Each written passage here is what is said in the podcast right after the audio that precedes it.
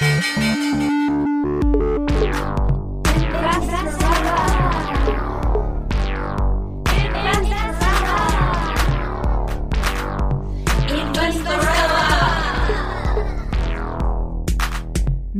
Larissa Krawitz. Hallo ihr Lieben, hallo liebe Investorellas da draußen. Willkommen bei Staffel 2 von Investorella, der Podcast, der dir das nachhaltige Investieren greifbar macht. Hallo liebe Larissa. Hi Jean, es freut mich wieder zurück im Studio zu sein und diesen Podcast zu machen. Ja, wir haben unzählige Nachrichten von euch bekommen in den letzten Monaten und eine davon kam tatsächlich sehr, sehr oft und zwar dass ihr Larissas Buch und diesen Podcast gelesen habt und sehr inspiriert wart, also diesen Podcast gehört habt, Larissas Buch gelesen habt und ihr wart sehr inspiriert von den Inhalten, aber ihr habt euch nicht getraut, diesen ersten Schritt zu machen, und zwar tatsächlich zu investieren. Deswegen haben wir jetzt die heutige Folge so konzipiert, dass wir uns die Zukunftsvorsorge betrachten oder näher betrachten. Was erwartet uns jetzt ganz konkret in dieser Folge, Larissa? Diese Folge ist einerseits ein bisschen eine schockierende Folge. Nicht nur für euch da draußen, das war es auch für mich, denn ich habe mich wieder mit dem Pensions- bzw. Rentensystem beschäftigt.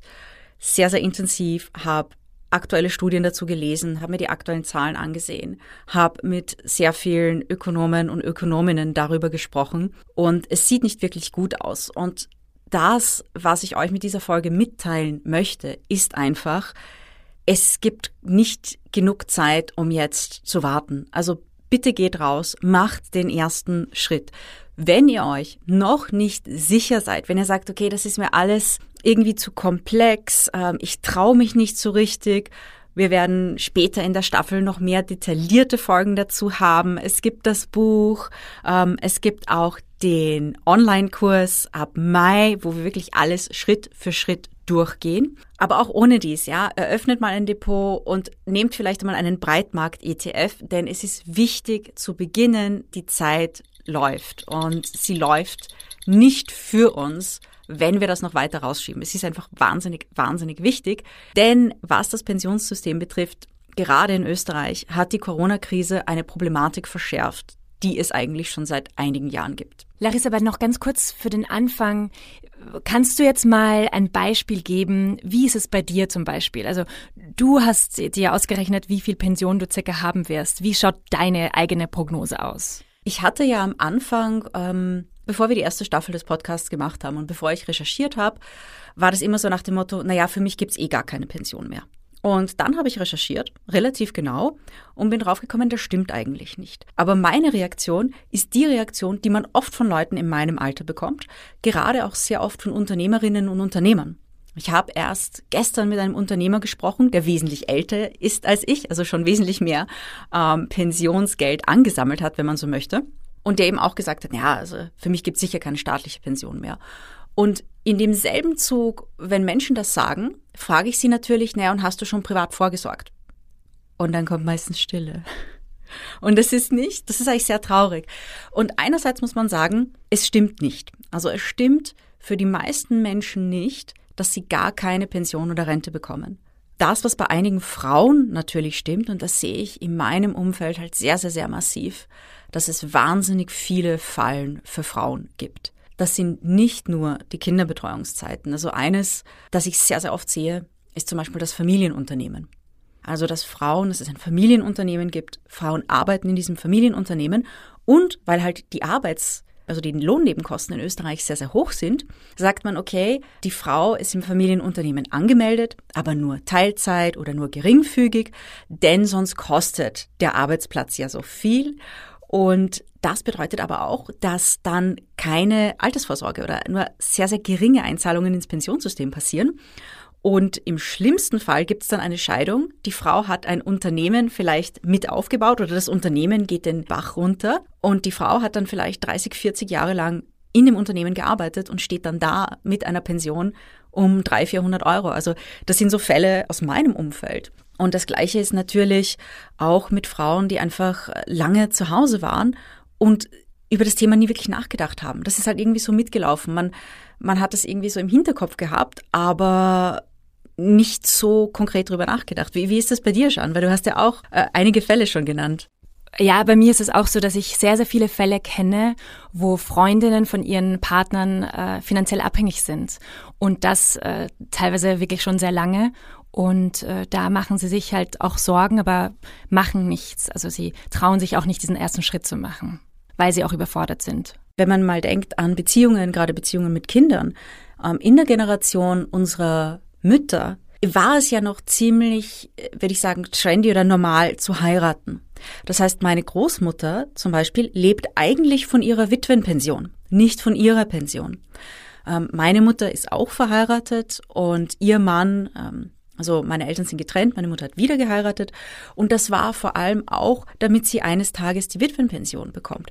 Wenn man bedenkt, wie viele Familien es heutzutage gibt, die zusammenleben, die gemeinsame Kinder haben, aber die nicht heiraten.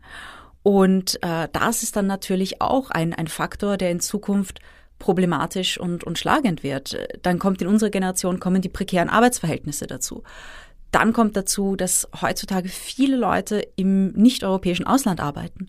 Und da kann es oft sein, zum Beispiel in den USA, dass man äh, oder in anderen Ländern, dass man, wenn man dort arbeitet, einzahlen muss, aber erst ab einer gewissen Mindestanzahl an Jahren die man eingezahlt hat, wieder etwas herausbekommt. Und in manchen Ländern ist die Zahl bei 10 oder 15 Jahren. Das heißt, es kann sein, wenn du dort sieben, acht Jahre lang arbeitest und einzahlst, dass du zwar einzahlst, aber keinen Anspruch erwirbst für diese Zeit. Das ist auch ein Problem, das sehr viele vergessen. Und das sind einfach gerade für Frauen wahnsinnig viele Fallen. Dennoch haben wir die absurde Situation, dass äh, das Pensionssystem gerade in Österreich sehr wenig zukunftsfit gemacht wurde. Also weniger zukunftsfit als in anderen Ländern. Das sehen wir uns dann nachher Beispiele an. Und das macht mir persönlich sehr, sehr große Sorgen, nicht wegen mir. Es gibt eine Studie von Mühlbacher und Nagel 2016 Umverteilung im österreichischen Pensionssystem. Und die haben ausgerechnet, dass für Menschen, die im alten Pensionssystem sind, also vor 55 geboren, dass die für jeden Euro, den sie im Pensionssystem eingezahlt haben, im Schnitt 2,1 Euro herausbekommen. Wow. Wie kann ähm, sich das ausgehen? Es geht sich natürlich nicht aus. Ich meine, stell dir vor, du hast eine Party und äh, jeder bringt ein Stück Kuchen mit und isst aber nachher zwei. Das geht sich nur aus, wenn andauernd mehr Kuchen nachgeliefert wird. Also heutzutage ist es, ist es so, und das war ähm, Anfang der 80er Jahre noch nicht so. Anfang der 80er Jahre war so ein bisschen so ein Knackpunkt und ich bin hergegangen, auch für diese Folge, und habe mir Wirtschaftsstudien aus den 80er Jahren downgeloadet. Mhm. Also die gibt es teilweise noch in den Archiv der Wirtschaftsforschungsinstitute. Sehr, sehr, sehr interessant. Und in den 80ern deckten die Einzahlungen der arbeitenden Bevölkerung die Auszahlungen im Pensionssystem.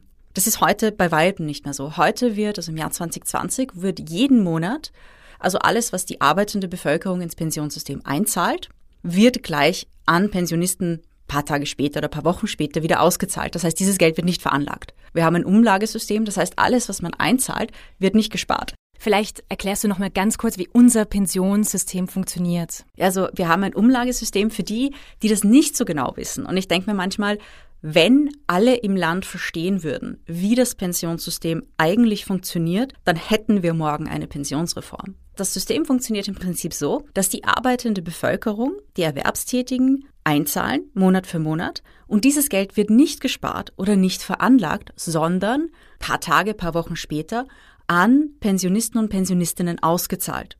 Das heißt, dieses Geld wird nicht gespart, was manche Leute vielleicht glauben. Das Problem ist aber, seit Anfang der 80er Jahre decken die Einzahlungen die Auszahlungen nicht mehr. Das heißt, es wird Geld eingezahlt, aber viel mehr ausgezahlt. Das heißt, Monat für Monat schießt der Staat Geld zu und das sind aktuell zwei Milliarden Euro pro Monat. Also das ist die Zahl von 2020. Oh my God. Das ist echt äh, jede Menge Geld und führt dazu natürlich, dass die Sozialabgaben steigen, dass die Staatsverschuldung auch steigt. Pensionen sind, sind rechtlich verankert. Für Leute wie mich bedeutet das, also ich bin schon nach 55 geboren, also im neuen Pensionssystem. Und ähm, in dieser Studie wurde eben errechnet, dass Menschen im neuen Pensionssystem im Prinzip circa 1,70 Euro rauskriegen für jeden Euro, den sie einzahlen. Das heißt, wenn ich im Laufe meines Lebens 400 Euro ins Pensionssystem einzahle, bekomme ich 680 heraus. Und ich könnte natürlich sagen, hey, super, geil, wunderbarer Deal. Aber in Wahrheit ist es das nicht, weil dieses Geld, das ich mehr herausnehme, als ich einzahle, das wird von den jüngeren Generationen finanziert. Und als Mutter sehe ich das nicht sehr positiv. Denn, denn was bedeutet das eigentlich? Um dieses System in Zukunft zu finanzieren, müssen jüngere Leute höhere Steuern zahlen, beziehungsweise die Staatsverschuldung steigt, beziehungsweise es wird an anderen Bereichen gekürzt. Denn wenn mehr ins Pensionssystem fließt, dann fließt zum Beispiel weniger in Bildung. Und das finde ich halt enorm, enorm schade. Und ich will nicht eine hohe Pension auf dem Rücken meiner Kinder haben. Und im Prinzip ist das das Problem unseres aktuellen Pensionssystems. Eigentlich basiert das darauf, dass, wie diese Pensionssysteme gemacht wurden, die Bevölkerung ganz anders aussah. Die, Fertilitätsrate war einfach höher. Es gab viel mehr junge arbeitende Menschen und äh, die, die Menschen wurden damals nicht so alt. Also man kann jetzt nicht hergehen und, und politisch sagen, ja, die Leute damals, die Politiker haben einfach Privilegien vergeben, um sich Stimmen zu erkaufen. Das, das stimmt so nicht. Und es ist auch interessant, wenn man die wirtschaftlichen Studien aus diesen Zeiten liest. Die hatten einfach andere Parameter, die hatten einfach andere Daten, die wussten einfach nicht, dass die Lebenserwartung so stark steigen würde. Die wussten einfach nicht, dass die Leute aufhören würden, Kinder zu kriegen. Damals, so in den 50er, 60er, 70er Jahren, war das mehr so, yay, kein Krieg mehr, wir leben im Frieden. Und die Leute dachten, ja, jetzt werden alle super glücklich sein und ur viele Kinder bekommen. weil es ist ja friedlich, da kann man sich ja quasi leisten, Kinder zu bekommen. Es gab dann, glaube ich, irgendwann in den 70er Jahren kaum Arbeitslosigkeit und da dachte man auch, naja, es wird sicher viele Kinder geben, also die Leute haben alle Jobs, genug Geld, es ist Frieden äh, und niemand hat damit gerechnet, dass äh, man aufhören würde, viele Kinder zu bekommen und immer weniger bekommen würde. Aktuell gibt es circa 1,7 Erwerbstätige pro Pensionistin bzw. Rentnerin und 2050 wird das 1,2 sein. Das heißt, es ist fast so weit, dass es dann eine Erwerbstätige gibt für eine Rentnerin. Und natürlich ist klar, dass dann die, die Abgabenbelastung für diese eine Erwerbstätige viel höher sind, als sie jetzt für uns beide sind. Und das macht mir halt immense Sorgen. Und da dachte ich, okay, ich möchte mir diese Sorgen nicht mehr machen. Ich spreche mit anderen Ökonominnen und Ökonomen, damit ich nicht depressiv werde.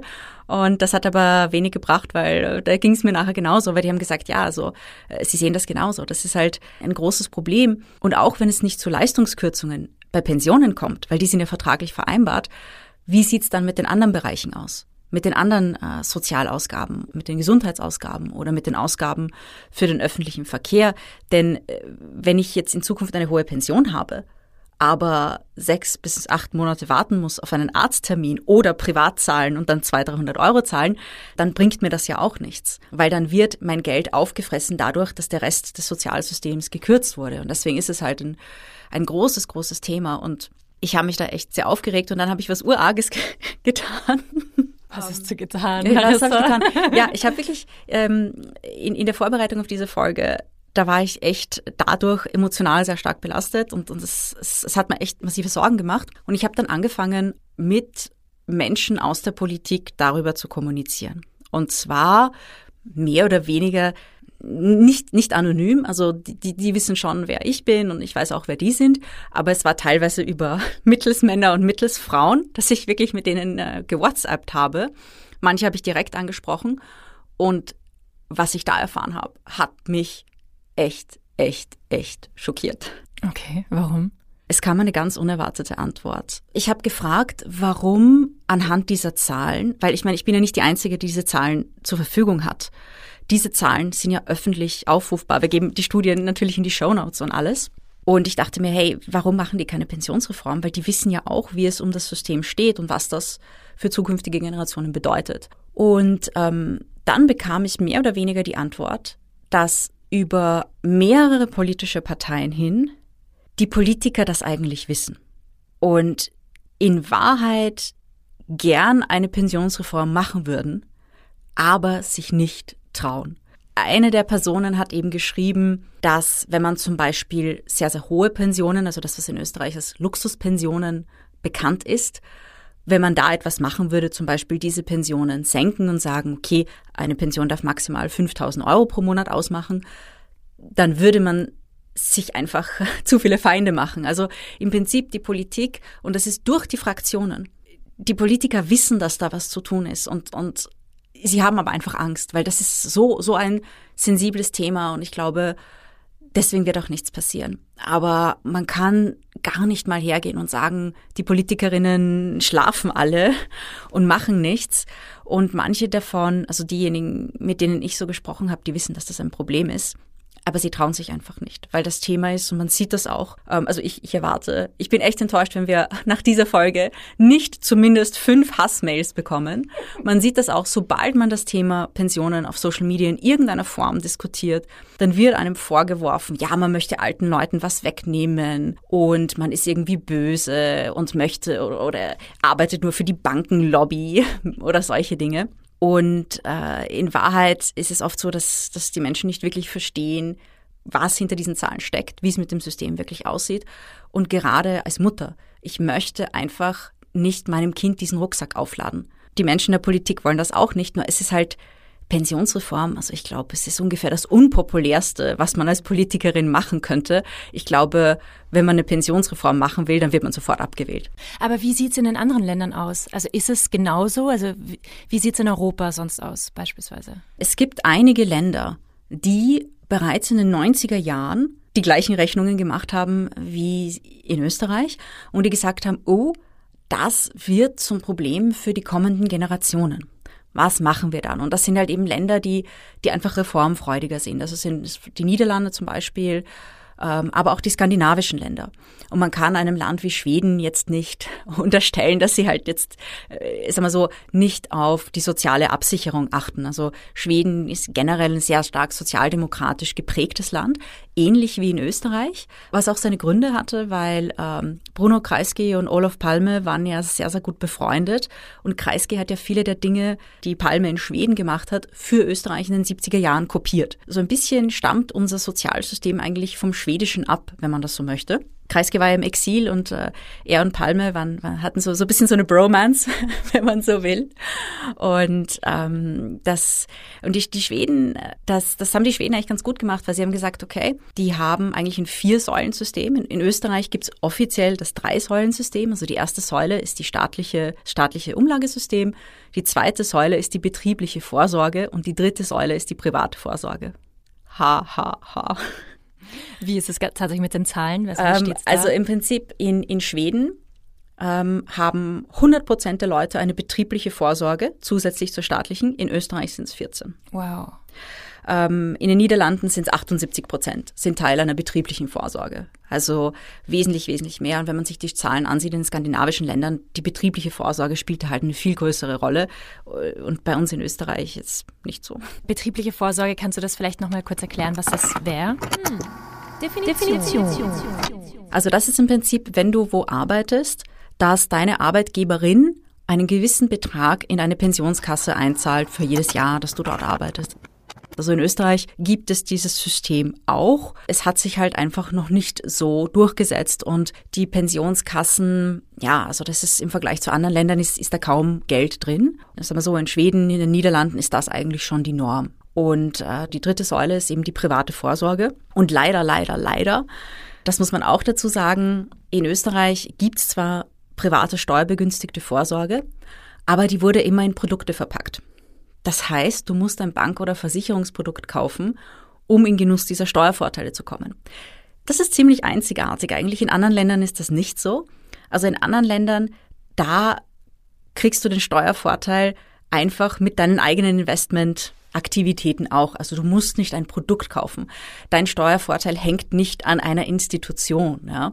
Und ich glaube, das ist ganz wichtig zu sagen, weil ähm, oft kommt das Argument, ja, naja, alle Leute, die eine Pensionsreform wollen, wollen ja nur den Banken und Versicherungen das Geld zuschanzen. Das ist nicht ganz unwichtiges Argument. Denn in der Vergangenheit, wenn man sich ansieht, welche Produkte in Österreich dann auf den Markt kamen, äh, dann kann man schon sagen, ja, also da hat die Regierung doch einiges sehr, sehr banken- und versicherungsfreundlich gestaltet. Mein großer Wunsch wäre ja eigentlich, dass man Steuervorteile für die Altersvorsorge auch für die eigenen Investments bekommt, was, was aktuell nicht der Fall ist, was aber in anderen Ländern schon der Fall ist. Also es gibt in vielen Ländern so spezielle Depots, also eigentlich Pensionsdepots und das, was man dort investiert, wird erst dann besteuert, wenn man auch in, in Rente bzw. Pension geht. Ja, und also in Schweden, da, da gibt's halt eben staatliche Vorsorge, es gibt die betriebliche Vorsorge, es gibt die private Vorsorge und es gibt sogar noch eine vierte Säule, also sagen wir dreieinhalb Säulen. Das ist so eine Grundpension, falls man aus irgendwelchen Gründen nicht ins System, ins staatliche System eingezahlt hat. Also da gibt's noch eine zusätzliche Absicherung, die es bei uns in dieser Form nicht gibt. Und das ist wieder ein Problem, gerade für Frauen, weil, und es ist ein totaler Irrglaube, es gibt in Österreich keine Mindestpension. Wie? Was meinst du damit? Viele Leute sagen ja, die Mindestpension, die Mindestpension. Ah ja, es gibt aber eigentlich nur eine Mindestsicherung. Ja, und das ist natürlich was anderes, weil die Mindestsicherung unterliegt auch anderen Gesetzen. Also es kann zum Beispiel sein, es ist wieder so eine Frauenfalle. Die, die Mindestsicherung hat ja auch anders als eine Mindestpension. Die Mindestpension gibt's übrigens auch in den, in den Niederlanden. Da gibt's 12.000 Euro für jeden und jede als Mindestpension. Und die haben halt eben auch betriebliche und staatliche Vorsorge. Und äh, in Österreich gibt es aber keine Mindestpension. Es gibt die Mindestsicherung. Das heißt, wenn ich jetzt als Pensionistin zum Beispiel nur 500 Euro Pension bekomme, kann ich auf die Mindestsicherung aufstocken. Das ist aber blöd, wenn ich zum Beispiel Vermögen besitze. Das heißt, wenn ich vielleicht ein kleines Haus geerbt habe von meinen Eltern und dann äh, qualifiziere ich mich unter Umständen nicht fürs Aufstocken auf die Mindestsicherung. Und dann ist zwar mein Wohnbedarf geregelt, das heißt, ich habe ein Haus, aber was mache ich, wenn ich ein Haus habe und dann kann ich gerade mal die Strom- und Betriebskosten zahlen. Was soll ich dann essen? Wie, wie soll ich dann irgendwie mit der Straßenbahn fahren oder sonstige Dinge? Und das ist auch ein Problem. Und eben dieses niederländische System, dass man sagt, es gibt eine Grundpension, die ist für alle gleich, egal ob diese Person Vorstand einer börsennotierten AG war oder Flyerverteilerin am Bahnhof. Egal, was die Person eingezahlt hat, es gibt eine Grundpension und der Rest ist halt eben durch die betriebliche Vorsorge und die private Vorsorge gedeckt. Das ist einfach flexibler. Es ist über die Zeit, über die Generationen hinweg nachhaltiger. Dann lädt man den kommenden Generationen nicht so einen großen, großen Rucksack auf. Und ich glaube, wir werden nicht alle anfangen, vier, fünf Kinder zu bekommen, um quasi das Pool der Erwerbstätigen zu erweitern. Und da kommen halt eben, ja, schwierige Zeiten auf uns zu in dieser Hinsicht. Okay, aber Larissa, dann, was sollen wir jetzt tun? Also was, was können wir jetzt sofort unternehmen? Also es gibt so im Prinzip ähm, zwei Hauptmöglichkeiten. Ähm, die eine ist Auswandern nach Schweden oder in die Niederlande. Es sind keine schlechten Länder. Also ich finde die Niederlande wahnsinnig, wahnsinnig cool. Und ähm, Schweden ist auch ein sehr tolles Land. Vielleicht nicht so für die Temperatursensiblen gedacht. Aber äh, wenn man sagt, okay, man, man, möchte, man möchte hier bleiben oder plant das, dann ist es wirklich an der Zeit, privat vorzusorgen. Das heißt, sich wirklich hinzusetzen und zu sagen, okay, dieses Problem existiert. Und auch wenn ich mich nicht traue, dann beginne ich mit etwas sehr Simplen. Und zwar, ich lege mal Geld zur Seite, Monat für Monat. Also ich baue einfach diese, diese Gewohnheit auf. Auch wenn ich mir sage, okay, selbst ein ETF-Sparplan ist mir schon zu viel, ich traue mich nicht, ich traue mich nicht, dann wenigstens 100 Euro auf die Seite legen. Oder sollen auch nur 50 oder auch nur 20 sein die 20 Euro, das bringt zwar nominell nicht so viel, es geht aber darum, die Gewohnheit aufzubauen. Wirklich zu sagen, am Anfang des Monats, wenn ich mein Gehalt bekomme oder bei Selbstständigen wie bei uns, wenn eine Honorarnote eingeht, dass ich sage, davon nehme ich 7 Prozent, 10, idealerweise 10 bis 15 Prozent, lege das mal auf die Seite, um es in Zukunft für meine Altersvorsorge zu investieren. Was die betriebliche Vorsorge betrifft, das bieten nicht alle Arbeitgeber an, aber da gibt's eben auch eine steuerbegünstigte Methode, da ein bisschen mehr einzuzahlen. Einfach informieren, mit dem Arbeitgeber sprechen, mit der Personalabteilung darüber sprechen. Wie sieht's eigentlich aus mit der betrieblichen Vorsorge? Das ist mal so der erste Schritt. Aber wirklich in diese Gewohnheit des Investierens reinkommen. Und nein, man braucht kein Bankprodukt dazu. Man braucht kein Versicherungsprodukt dazu. Man kann das echt kostengünstig selbst machen. Und wir haben später in der Staffel eben auch eine Folge für Leute, die sagen, hey, Larissa, ich will nicht selbst investieren. Und da stellen wir das, die, die Robo-Advisors vor, was es da draußen gibt. Und das ist wirklich, wie man auf Wienerisch sagen würde, watschen einfach. Ja? da downloadet man sich eine App und damit kann man dann schon beginnen. Also es ist wirklich Zeit. Es geht da auch um etwas anderes. Wenn man geschichtlich zurückschaut, allein, wir haben jetzt 2021, okay, über die letzten 110 Jahre, so lange gibt es mehr oder weniger ein, ein Pensionssystem in Österreich, nicht einmal ein umfassendes. Da sind schon so viele Sachen passiert. Also äh, ganz am Anfang gab es ein kapitalgedecktes System. Das heißt ein System, wo nicht eingezahlt und ausgezahlt wurde, sondern ein System, wo angespart wurde um dann erst später Auszahlungen zu machen. Das wurde teilweise durch die Hyperinflation in den 20er, Anfang 30er Jahre ausradiert, denn damals wusste man noch nichts von inflationsgeschütztem Investieren. Hyperinflation war damals auch ein Phänomen, das ökonomisch in der Form noch nicht so bekannt war. Dann gab es den Zweiten Weltkrieg, da gab es wieder zahlreiche Reformen. Das österreichische Pensionssystem und das deutsche wurden damals zusammengelegt. Dann gab es weitere Reformen, 60er, 70er Jahre. Und Pensionsreformen sind mega unpopulär, aber es ist schon wahrscheinlich, dass zu unseren Lebzeiten noch irgendwelche Reformen kommen werden.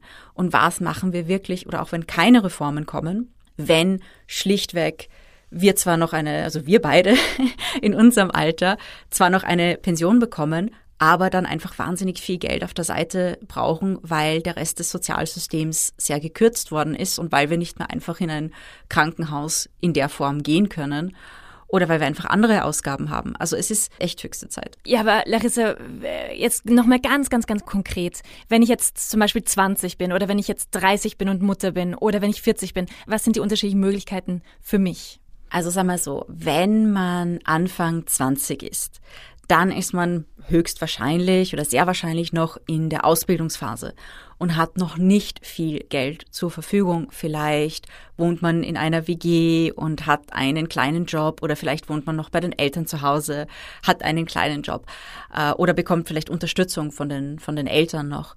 Und in dem Alter ist es wichtig, sich mal mit dem Thema auseinanderzusetzen und die Gewohnheit aufzubauen. Monat für Monat Geld zur Seite zu legen. Wenn es sich bereits ausgeht, dass man 30 oder 50 Euro pro Monat ansparen kann, dann gibt es einige Anbieter, die bieten schon ETF-Sparpläne. Da kann man sagen, ETF-Sparplan, Breitmarkt, Gesamtmarktindex und das einfach schon mal beginnen. Und sich selbst auch versprechen, hey, wenn ich dann den ersten echten, unter Anführungszeichen, Job habe, dann werde ich sofort ähm, zwischen 7 15 oder, und 15 Prozent meines Einkommens zur Seite legen, eben für die Zukunftsvorsorge, für die Altersvorsorge. Das ist das eine. Wenn ich 30 Jahre alt bin, oder sagen wir mal, ich bin so Mitte 30 und Mutter, meine persönliche Situation jetzt. Gerade wenn man Kinder haben möchte, ist es wahnsinnig, wahnsinnig wichtig, wenn es einen Partner gibt, sich mit dem auszutauschen, das Thema anzusprechen und idealerweise ein, also wenn man in Österreich ist, ein Pensionssplitting zu machen. Hm. Definition. Definition. Das Pensionssplitting ist eine Methode, um zu sagen, dass für die ersten zehn Lebensjahre des Kindes die Pensionseinzahlungen von beiden Partnern, Partnerinnen zusammengerechnet werden und dann 50-50 geteilt. Aktuell gibt es in Österreich Bestrebungen, das gesetzlich automatisch zu machen. Das ist es momentan noch nicht, sollte aber bald zum Gesetz werden. Das wäre der erste Punkt. Dann auch trotzdem, wenn man vielleicht ein Jahr zu Hause ist, weiterhin Geld auf die Seite zu legen. Also man kann das eben mit Sparplänen oder mit ETFs relativ simpel gestalten, dass man sagt, okay, die Person, die weiterhin Vollzeit arbeitet, zahlt in dieser Zeit einen gewissen Betrag auf das Depot der anderen Person ein. Also das ist jetzt eine Möglichkeit. Das, was man auch gleich beginnen kann, also das haben mein Mann und ich gemacht, Investments für meinen Sohn anzulegen. Also wir haben eine gewisse Summe, mit einer gewissen Summe haben wir gestartet. Die haben wir durch zwei geteilt und zwei separate Depots gemacht. Und wir haben gesagt, an seinem 13. Geburtstag und an seinem 18. Geburtstag vergleichen wir dann die Performance der beiden Depots. Jetzt stehe ich natürlich unter Zugzwang, extrem, extrem äh, gutes Stockpicking zu machen und eine richtig, richtig gute langfristige Strategie. Und das, das ist halt eben so der Punkt, dass man sagt, okay, man sichert sich selbst ab und man, man sichert das Kind ab. Und das ist auch eine Sache, die eigentlich selten angesprochen wird, wenn man als Frau sehr, sehr, sehr, sehr lange zu Hause bleibt oder sehr, sehr lange in Teilzeit arbeitet und bleibt. Das hat natürlich einen sehr, sehr starken Effekt auf die Pensionseinzahlungen, das heißt auf die Pensionshöhe in Zukunft. Das ist aber nicht das Einzige. Also die Frau ist nicht die einzige Person, die durch dieses Verhalten finanziell geschädigt wird, sondern es wirkt sich langfristig natürlich auch auf das Gesamtfamilieneinkommen aus. Das heißt, wir kriegen dieses typische Phänomen, das ist aus mehreren Ländern bekannt, wenn Kinder plötzlich da sind in mal, einer heterosexuellen Beziehung, dann arbeiten die Männer mehr als zuvor. Eben auch, um das geringere Einkommen der, der Frau zu kompensieren oft. Das heißt, äh, die Frau leidet unter Altersarmut, der Mann kriegt vielleicht einen Herzinfarkt wegen Burnout und Stress. Und dadurch, dass das gesamte Familieneinkommen geringer ist, werden auch andere Sachen teurer. Zum Beispiel, wenn man eine Hypothek nimmt mit zwei Vollzeitjobs, bekommt man bessere Konditionen als mit einem Vollzeit-, einem Teilzeitjob. Also das ist auch wichtig zu bedenken. Wie sieht's in Deutschland aus? Ja, in Deutschland gibt es das Ehegattensplitting. Das ist aber was anderes als das Pensionssplitting in Österreich. Es ist komplett was anderes. Denn das Ehegattensplitting sieht eigentlich die Besteuerung als Familie vor. Was einer der Gründe ist oder wissenschaftlich wird es öfters äh, genannt, beziehungsweise als Erklärungsgrund angeführt, dass sehr viele Frauen Teilzeit arbeiten. Denn wenn beide Vollzeit arbeiten, erhöht sich auch die Steuerlast und man, man verliert gewisse Steuerbegünstigungen. Und das hält viele Frauen davon ab, wirklich mehr, mehr zu arbeiten und sich dadurch für die Zukunft auch besser abzusichern. Und gibt's da sowas ähnliches, was man machen kann, äh, wenn man ein Kind äh, bekommt in Deutschland? In Deutschland gibt's den Vorteil, dass es einfach viel, viel, viel mehr Produkte gibt als in Österreich. Also da gibt es wirklich sehr gute Sparpläne, die genau auf die Kindervorsorge zugeschnitten sind. Und die kann man natürlich auch als Erwachsene verwenden. Und es ist relativ einfach zu sagen, hey, äh, wenn mein Partner, meine Partnerin zu Hause bleibt, dann gehe ich halt eben sicher, dass ich in dieser Zeit den Sparplan des Partners oder der Partnerin füttere, um die Person für die Zukunft besser abzusichern. Und mit 40, was passiert da? Was ja, kann man da machen? Also ich habe einige Frauen, die mir mal schreiben, äh, Larissa, ich bin 40 oder ich bin 50 oder ich bin 55. Was kann ich da eigentlich noch machen? Ist es, ist es da schon zu spät für mich? Und, und da sage ich immer, na, zu spät ist es nie. Ich berate auch Leute, die über 100 Jahre alt sind. Und äh, ich, ich berate auch einige Frauen, die wirklich schon über 60, über 70 Jahre alt sind. Das heißt, nein, es ist nicht zu spät. Was jedoch stimmt, ist, ab einem gewissen Alter ist einfach der Eingriff größer. Das heißt, wenn ich jetzt schon 40 oder 50 bin, sollte ich wirklich damit anfangen, Geld zur Seite zu legen, dann muss es aber auch schon mehr sein. Das heißt, in dem Alter muss ich hergehen und meinen Konsum einschränken. Es geht nicht anders. Und ähm, das muss man mit 20 oder 30 noch nicht. Also gerade mit 20, wenn man so früh beginnt, dann läuft das einfach automatisch mit und bedeutet keine großen Einschränkungen im, im Leben. Das gleiche ist mit 30, da geht sich das auch noch aus. Aber mit 40, da muss ich wirklich sagen, okay, ich muss mir ausrechnen, was ich eines Tages brauchen werde. Ich muss mir ausrechnen, was ich verdienen kann. Und das ist ein ganz, ganz, ganz wichtiger Punkt wenn ich, ähm, und, und ich habe Menschen in meinem Umfeld, und da habe ich Positivbeispiele und Negativbeispiele. Und die Negativbeispiele brechen mir oft so ein bisschen das Herz. Also Negativbeispiele sind Frauen, die dann das wissen und trotzdem es nicht schaffen, da wirklich so die, die Notbremse zu ziehen, wenn man will, und zu sagen, okay, ich muss halt jetzt einfach umdisponieren. Es gibt Frauen, die dann sagen, okay, ich bin jetzt 40, oder 45. Ich habe mein ganzes Leben lang gearbeitet.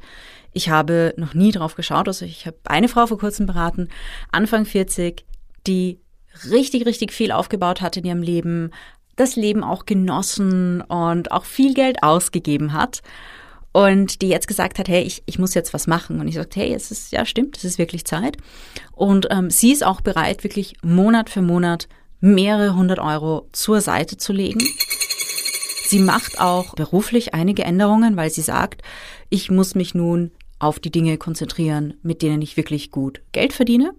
Und ähm, da bin ich mir sicher, so dass das wirklich sich sehr gut entwickeln wird. Also sie hat gesagt, ja, und das ist, sie hat da echt ein Commitment auch gegeben. Und dann kenne ich andere Fälle, die einfach ihren Lebensstil haben und, und darin so gefestigt sind und sagen, ja, ich weiß, ich werde in der Altersarmut enden, aber die einfach diesen Schritt nicht machen können. Und das, das ist oft tragisch. Und das sind so Dinge wie, man hat zum Beispiel einen sehr teuren Lebensstil und weiß, naja, wenn ich da eigentlich, da könnte ich leicht 400, 500 Euro pro Monat einsparen bei meinem Lebensstil, um die auf die Seite zu legen, um sie zu investieren. Und die Menschen hängen aber teilweise einfach zu sehr am Lebensstil. Das ist oft tragisch. Also wenn man sieht, und da muss ich dann auch oft sagen, da, da kann ich nichts mehr tun. Ja?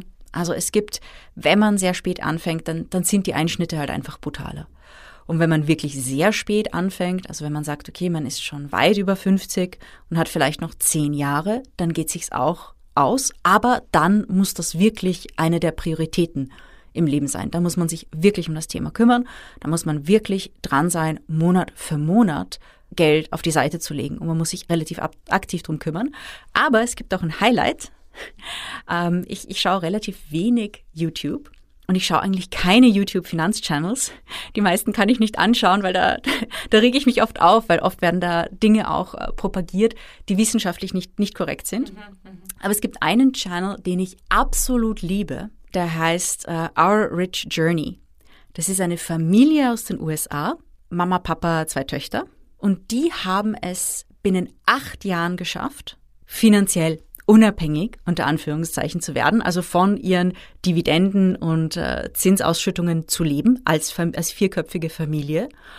Und äh, auf YouTube haben sie quasi ihre Reise über diese acht Jahre hinweg mitgefilmt. Und es ist mega, mega spannend, denn die haben eigentlich keine super toll bezahlten Jobs. Die haben totale Durchschnittsjobs. Und sie haben es aber geschafft, mit Geld zur Seite legen mit ein paar Side-Businesses und äh, ein paar Immobiliengeschäften. Also sie haben Häuser gekauft und diese renoviert. Der Mann äh, erklärt auch, was für Workshops er besucht hat, so Installateur- und Tischler-Workshops, um eben selbst günstig renovieren zu können. Die, die zeigen auch, wie man für 1500 Euro eine tiptop neue Küche kriegt und so. Also echt, echt cool. Und die haben es innerhalb von acht Jahren geschafft. Und deswegen ist es auch mit 55 nicht zu spät. Nur dann muss man sich echt dran setzen. Und jetzt, Larissa, ähm, haben wir noch einen speziellen Gast. Ja, das ist so eine Spezialität der neuen Staffel. Es gibt tolle Experten und Expertinnen in vielen verschiedenen Bereichen, über die wir sprechen. Und deswegen werden wir in dieser Staffel bei den Folgen diese Menschen einladen, um nochmal über ihr Spezialgebiet zu sprechen. Und unser erster Stargast ist Robert Ulm, er ist CEO der Hello Bank und er wird uns verraten, wie es eigentlich damit aussieht, wenn Frauen und Männer mit dem Investieren beginnen. Lieber Robert, willkommen bei uns im Podcast. Du bist CEO der Hello Bank, einem Online-Brokerage. Und ich habe mir gedacht, dass es für unsere Hörerinnen sehr interessant ist, zu wissen, wie es innerhalb von einem Brokerage aussieht. Erzähl uns vielleicht einmal, wie steht es eigentlich mit Männern und Frauen als Brokerage-Kunden? Ja, vielen Dank, Larissa, für die Einladung. Schön, dass ich heute dabei sein darf. Die Hello Bank, uns gibt es ja schon seit 25 Jahren. Wir waren First Mover und sind äh, Gott sei Dank immer noch äh, Marktführer. Wir haben natürlich sehr viele Frauen, sehr viele Männer und äh, der Anteil der Frauen hat sich sehr stark entwickelt, äh, vor allem im letzten Jahr von 15 äh, über 23 Prozent allein gehaltene Wertpapierdepots von Frauen. Und dann haben wir noch über 15 Prozent, was sozusagen sogenannte gemeinschaftliche Depots gibt, also Mann und Frau gemeinsam. Aber Frauen sind da wirklich äh, sehr stark im Vormarsch, was uns extrem freut. Das heißt, ihr seht da richtig auch einen Trend von Frauen, die mit dem Investieren beginnen, die an den Kapitalmarkt kommen. Ja, ist absolut ein Trend. Man, man, sieht es auch in anderen Domänen und wir sind jetzt wirklich, nachdem wir seit Jahren eigentlich schon das Thema vorantreiben und sagen, Frauen müssen sich um ihre Finanzen selber kümmern, sie müssen aktiv reingehen, sehen wir jetzt wirklich, dass dieser Trend endlich auch in die, in die Realität umgesetzt wird im, im Wertpapierhandel. Und wenn Frauen dann Depots bei euch eröffnen und natürlich auch Männer, merkt ihr eigentlich einen Unterschied, wie die mit dem Investieren dann beginnen? Was, was kaufen Frauen als erstes oder was kaufen Männer als erstes? Gibt es da Unterschiede? Ja, es gibt, es gibt riesige Unterschiede. Nicht? Also wir Männer, und da darf ich mich ja nicht mal ausschließen, Bedienungsanleitung brauchen wir nicht, nicht, sondern wir springen gleich mal ordentlich rein und hurra. Frauen schauen sich das schon an und die nehmen dieses äh, Bildungsangebot, das die Hello Bank mit Videos, Webinaren so anbietet, wirklich stark an. Sie kümmern sich darum, wie funktioniert die Plattform, wie zahle ich ein, wie zahle ich dann wieder aus. Während Männer wirklich hurra, Deckaktien, 5000 Euro rund rein, sind Frauen etwas genauer, sensibler. Wie funktioniert denn das? Welche Ergebnisse habe ich da? Und sie informieren sich mehr. Das heißt, die Frauen gehen eher Schritt für Schritt vor und du kannst somit so das bestätigen, was wir ein bisschen aus finanzmathematischen Studien kennen, dass Frauen ein bisschen risikoaverser sind und generell ein bisschen genauer und ein bisschen zögerlicher. Zögerlich klingt für mich etwas negativ. Ich glaube, sie sind vorsichtiger, sie sind risikoaverser und sie wollen es zuerst verstehen. Hm? Und äh, deshalb ist es auch wichtig, dass wir, dass wir dieses Bildungsangebot haben. Deshalb ist es aber auch wichtig, dass wir äh, bei uns im Fokus äh, das, das Kundenservice haben, dass wirklich wir für die Kunden da sind. Ähm, freuen wir uns auch sehr, dass wir hier wieder ein Customer Service Award gewinnen konnten dieses Jahr. Und das nehmen die Frauen gerne an, um anzurufen und sagen, ich verstehe da jetzt was nicht, können Sie mir das erklären? Und das bieten halt leider nicht alle Broker an wenn eine Frau den Kundenservice anruft im Vergleich zu einem Mann, der beim Kundenservice anruft, gibt es da auch Unterschiede in den Fragen, die euch gestellt werden oder wie diese Fragen gestellt werden? Also es wäre schön, wenn man vorher schon als, als Customer Service Mitarbeiter sieht, ob eine Frau anruft, weil da würden sich alle Leute um den Anruf reißen, weil Frauen sind ganz einfach freundlicher, höflicher und sagen, ja hallo, äh, hier ist die Larissa und ich hätte mal eine Frage, können Sie mir bitte helfen? Während Männer total, ja, da funktioniert wieder was nicht. Also Frauen sind wesentlich höflicher als Männer, muss man leider eingestehen. Aber das kommt auch daher, dass sich halt Frauen damit beschäftigen, ja, und Männer mal reinspringen, dann auch teilweise nicht verstehen, was passiert und sagen, ja, da ist irgendwas passiert, das verstehe ich nicht. Dann geht man natürlich sofort in die Emotion, weil es geht um Geld, ja. Und ähm, da sind ganz einfach Frauen wesentlich sensibler, höflicher, freundlicher und das merken auch äh, unsere Mitarbeiter im Kundenservice und die freuen sich auch immer drüber, wenn eine Frau anruft. Wie sieht es eigentlich aus? Ihr habt ja auch sehr viele Heavy Trader, also Leute, die eher größere Depots managen und wirklich sehr aktiv traden. Wie sieht es da mit den Geschlechterverhältnissen aus? Das sind die Männer noch ein bisschen stärker als die Frauen in der Anzahl her, ja? aber man muss auch hier gestehen, dass, äh, dass die Frauen durchschnittlich erfolgreicher sind. Ja, weil der, der Mann wirklich äh, Testosteron überschäumend und äh, alle Männer mögen wir jetzt verzeihen, man springt halt da rein und sagt, okay, der Trade ist im Minus, das funktioniert nicht, da kaufe ich nochmal nach, während die Frau dann sagt, okay, das mache ich mal zu, da schaue ich mir mal an, was ist denn da passiert. Wir Männer träumen immer von diesem Million-Dollar-Trade, der dann meistens mit 10.000 Euro im Minus landet, während Frauen hier sehr vorsichtiger, langfristiger umgehen, aber auch ganz einfach nicht Investments reinspringen. Was Heavy Trader auf beiden Seiten eint, ist, dass, und wenn man über Heavy Trader denkt, da machen die halt ja 20, 30, 50 Trades am Tag und äh, Millionen, ja. Und das Auffallende ist, die haben alle Sparpläne. Also der Heavy DAX Trader, Dow Jones Trader hat nebenbei seine Sparpläne laufen, weil er sagt, das mache ich sowieso und das, das schadet nicht, das ist nur was Gutes. Das heißt, du würdest anderen Frauen oder generell Frauen vielleicht also, und auch Männern raten, neben dem Trading immer mit Sparplänen zu beginnen? Ist das etwas, was du für eine gute Strategie hältst? Ja, unbedingt. Also ich glaube, da kann man das durchrechnen, wie man will in den letzten 40 Jahren, egal wann man begonnen hat und egal welche Börsenkrisen das waren. Äh, ein Sparplan mit 50, 100 Euro im Monat äh, zahlt sich immer aus als Zukunftsvorsorge. Und was würdest du, ich meine, du, du hast ja wirklich den Einblick in das Tradingverhalten eurer Kundinnen und Kunden. Anhand dessen, was würdest du Frauen da draußen, die jetzt gerade mit dem Investieren beginnen, raten? Ich glaube, es ist wichtig, dass man das als Teil, sagen wir, der Haushaltsrechnung oder des Budgets nimmt. Und das betrifft Männer genauso wie Frauen. Ich vergleiche das immer gern mit mir selber, wenn ich sage, okay, warum habe ich jetzt 10 Kilo zugenommen? Weil ich gesagt habe, wenn ich Zeit habe, gehe ich ins Fitnessstudio. Ja, oder dann trainiere ich halt. Und die Zeit hat man halt nie.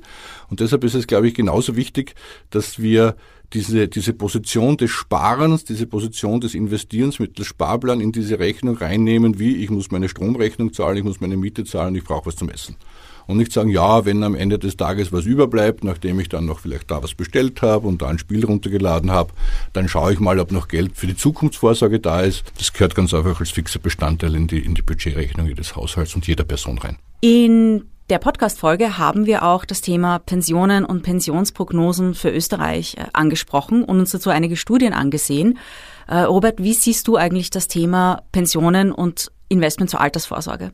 Also die Situation sehe ich wirklich dramatisch. Ich glaube auch nicht, was in diesen ganzen Reports steht, ehrlich gesagt. Wenn ich mit jungen Leuten spreche, mit die Younger Millennials, dann fallen mir immer zwei Sachen dazu ein. Die wissen nämlich zwei Sachen über die Pension, was es ist und dass sie keine kriegen. Oder so wenig kriegen, dass sie sich diesen Lebensstandard nicht mehr aufrechterhalten können. Wenn du jetzt mit durchschnittlichen 2000, 2500 Euro netto in Pension gehst, dann bleiben dir irgendwie knapp die Hälfte oder ein bisschen mehr wie die Hälfte über.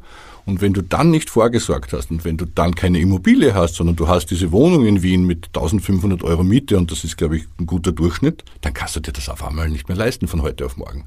Und dann rutscht du in die Armut ab. Und da kannst du nur dagegen halten, indem du heute dafür etwas tust, damit es dir morgen besser geht. Also Robert, das waren sehr, sehr interessante Insights für unsere Hörerinnen. Ich hoffe wirklich, die Männer verzeihen uns, dass wir sie da ein bisschen als Testosteron getriebene ja, Wildtrader dargestellt haben. Ich kriege jetzt keinen Mail-Shitstorm oder so. Und ich danke dir sehr, dass du bei uns im Podcast warst. Immer gerne, Larissa. Vielen Dank.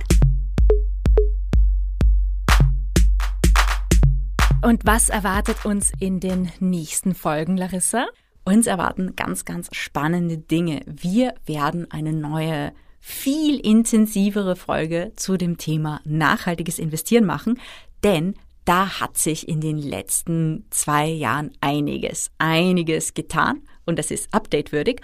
Dann gibt es auch eine Folge über das äh, Immobilienthema, nämlich soll ich kaufen, soll ich mieten, soll ich zuerst eine Eigentumswohnung kaufen? Wie investiere ich? Was mache ich mit diesem Haus? Alle diese konkreten Immobilienthemen. Und da haben wir natürlich bei beiden Folgen super, super tolle Expertinnen und Experten auch eingeladen. Und es gibt auch eine Folge für Menschen, die ein ganz, ganz einfaches, automatisiertes, produktbasiertes Investment machen wollen. Da geht es um ETF-Sparplananbieter, um Robo-Advisors und haben auch einen ganz tollen Stargast, die uns genau erklären wird, wie ein Robo-Advisor funktioniert. Ja, und falls euch in der Zwischenzeit langweilig ist und ihr bereits viel mit dem Thema Investieren gemacht habt und einfach Abwechslung braucht, dann gibt es im Oh Wow Label noch andere coole Podcasts. Nicht wahr, Jan? Ja, also ihr könnt reinhören. Es gibt einen, beispielsweise einen Philosophie-Podcast mit der Philosophin Liz Hirn. Alle Infos findet ihr unter www.owow.eu.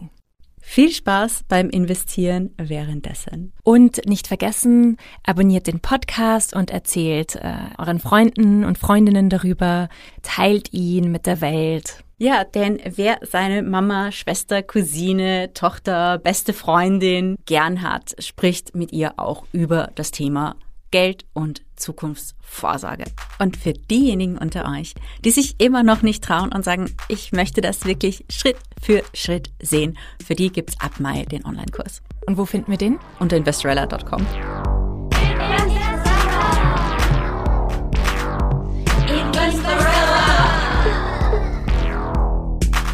Mit Larissa Krawitz.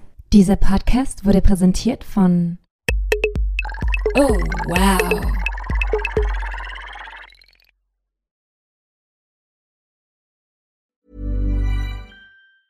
Mom deserves the best, and there's no better place to shop for Mother's Day than Whole Foods Market. They're your destination for unbeatable savings, from premium gifts to show-stopping flowers and irresistible desserts. Start by saving 33% with Prime on all body care and candles. Then get a 15-stem bunch of tulips for just $9.99 each with Prime. Round out Mom's menu with festive rosé, irresistible berry chantilly cake, and more special treats. Come celebrate Mother's Day at Whole Foods Market.